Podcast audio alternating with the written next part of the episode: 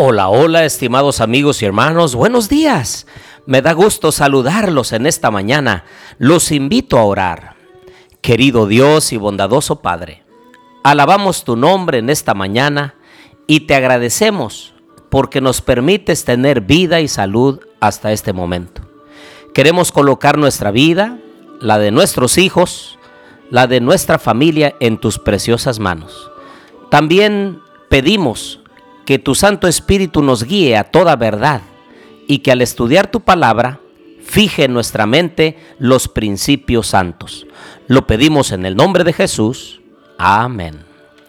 Bien, les doy la bienvenida a nuestro estudio y reflexión de Sofonías capítulo 3. Les habla su amigo y hermano Marcelo Ordóñez desde el puerto de Veracruz, México. Abran por favor su Biblia en Sofonías capítulo 3 versículo 1. Dice, ay de la ciudad rebelde, contaminada y opresora. Saben que en este momento no se identifica la ciudad, se deja en suspenso porque no se sabe exactamente a qué ciudad o nación se está refiriendo. ¿Será a Nínive? ¿Será a cualquier otra ciudad perversa de la cual hemos estado hablando?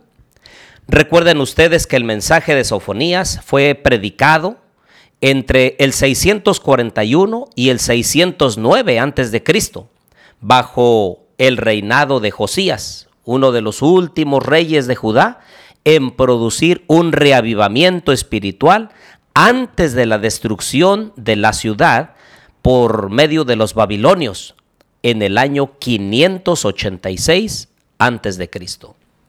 Y saben ustedes que este pueblo del cual está hablando aquí el profeta Sofonías, dice el versículo 2, no escucharon la voz de Dios, no recibieron la corrección que a través de los profetas, profeta tras profeta, Él les había enviado. No confiaron en Jehová, estaban confiando en sí mismos, en sus propias riquezas, en sus tierras, en su juventud, en su fuerza, en su inteligencia. No se acercaron a Dios, por más que ellos enviaban mensajes de amor y de arrepentimiento, ellos se alejaban para buscar a dioses paganos y a imágenes de talla, de madera, de oro, de plata, para inclinarse delante de ellos. Entonces el Señor les dice, ay de la ciudad rebelde. Ahora noten ustedes a partir del versículo 3, les habla a los príncipes y dice, los príncipes son en medio de ella leones rugientes, sus jueces lobos nocturnos, sus profetas son altaneros y los sacerdotes contaminaron el santuario falsearon la ley. Ah, queridos amigos y hermanos, qué terrible condición moral, ética, espiritual de este pueblo, de esta nación. Y luego dice el versículo 7, última parte, mas ellos se apresuraron a corromper todos sus hechos. Esta nación estaba lista para que el juicio de Dios cayera sobre ellos. Pero hay un mensaje especial en el verso 13. Bueno, desde el verso 12 dice, y dejaré en medio de ti un pueblo humilde y pobre, el cual confiará en el nombre de Jehová. Y dice el versículo 13, el resto de Israel hará justicia, dirá siempre la verdad, y no hay engaño en su boca. En realidad la nación y la ciudad a la cual se refiere el profeta Sofonías era Jerusalén, la ciudad de Dios, aquella ciudad que Dios había elegido para poner en ella su nombre, pero que los habitantes de esa ciudad se habían corrompido, se habían apresurado a hacer lo incorrecto delante de los ojos de Dios, no escucharon su mensaje, ni recibieron la corrección, no confiaron en Dios, ni se acercaron a Él. Al contrario, la ley echaron por tierra, se hicieron de cualquier sustituto de Dios. Y entonces estaban haciendo las cosas contrarias a lo que el Señor les había llamado para realizar. Pero un día el Señor levantaría un remanente, el Señor levantaría un resto de ese pueblo que no iba a hacer injusticias, ya no iba a decir mentiras y que en su boca no se hallaría engaño. Y entonces en el versículo 16 dice, en aquel tiempo, en el tiempo del juicio final, queridos amigos y hermanos, en aquel tiempo se dirá a Jerusalén, no temas, Sión, que no se debiliten tus manos. Jehová está en medio de ti. Él es poderoso y te salvará. Se gozará por ti con alegría. Callará de amor. Se regocijará por ti con cánticos.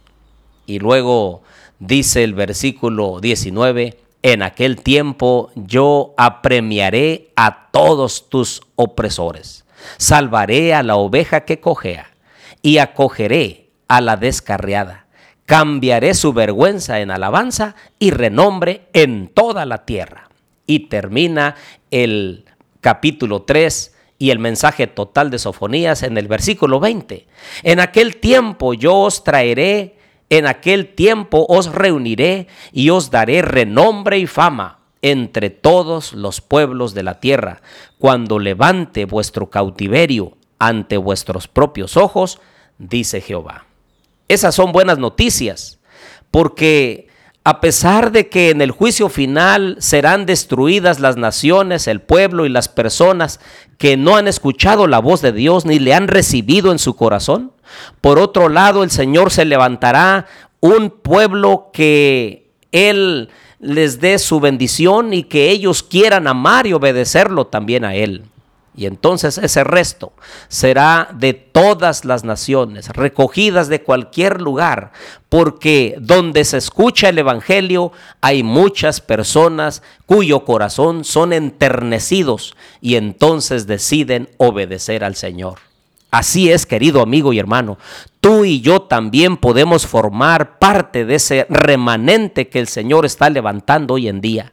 Yo te invito en esta hora que en el nombre del Señor, escuches el mensaje de los profetas y que mm, lo escuches para obedecerlo. No recibas la corrección simplemente en forma pasajera, sino que de una vez por todas te arrepientas de tus pecados y de todo corazón. Y que no confíes en tus propias fuerzas o riquezas, sino confíes en Dios. Y que te puedas acercar confiadamente ante el trono de la gracia. Por eso hoy es tiempo de buscar al Señor. Es tiempo de entregarle todo lo que tenemos y todo lo que somos. Es tiempo de decirle, Señor, un día cuando sea el juicio final, que yo pueda ser parte de los redimidos. Te invito a orar. Querido Dios y bondadoso Padre, alabado sea tu nombre, Señor. Gracias porque nos envías mensaje tras mensaje a través de tus profetas. Para muchas personas puede ser reiterativo, otro llamado, otra vez nos va a reconvenir. Pero ese es el mensaje de Dios, porque el Señor no se cansa en llamar y siempre alguien escucha su voz. Puede ser que 99 personas no escuchen, no atiendan, no se corrijan en su proceder, pero puede ser que haya una persona y por esa persona el Señor sigue enviando sus mensajes. Te pido, Señor, que bendigas la vida de las familias que están escuchando estos audios. Ayúdales. Bendice su trabajo y su negocio. Bendice la obra de sus manos. Y que en este día, Señor, podamos contar con tu presencia santa. Lo pedimos todo en el nombre de Jesús. Amén.